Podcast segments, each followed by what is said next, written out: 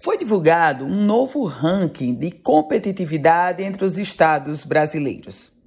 Meus caros ouvintes do Política em Foco, e nesse contexto, até que o Rio Grande do Norte teve um bom desempenho. Passamos da posição de número 22, ano passado, para a posição de número 20, agora neste ano. Esse levantamento é realizado pelo Centro de Liderança Pública e avança e o Rio Grande do Norte avançou duas posições nesse ranking de competitividade, como é conhecido. Na região Nordeste, o estado Potiguar é o sexto com melhor desempenho. Ano passado nós éramos o oitavo. O levantamento é feito em parceria com a Tendências Consultoria.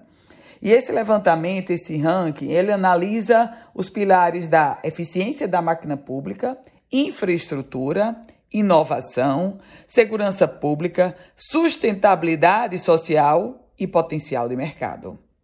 Segundo o ranking, os pilares eficiência da máquina pública e infraestrutura, que onde nós ocupávamos a posição de 18º e a posição de 13º, agora nós avançamos.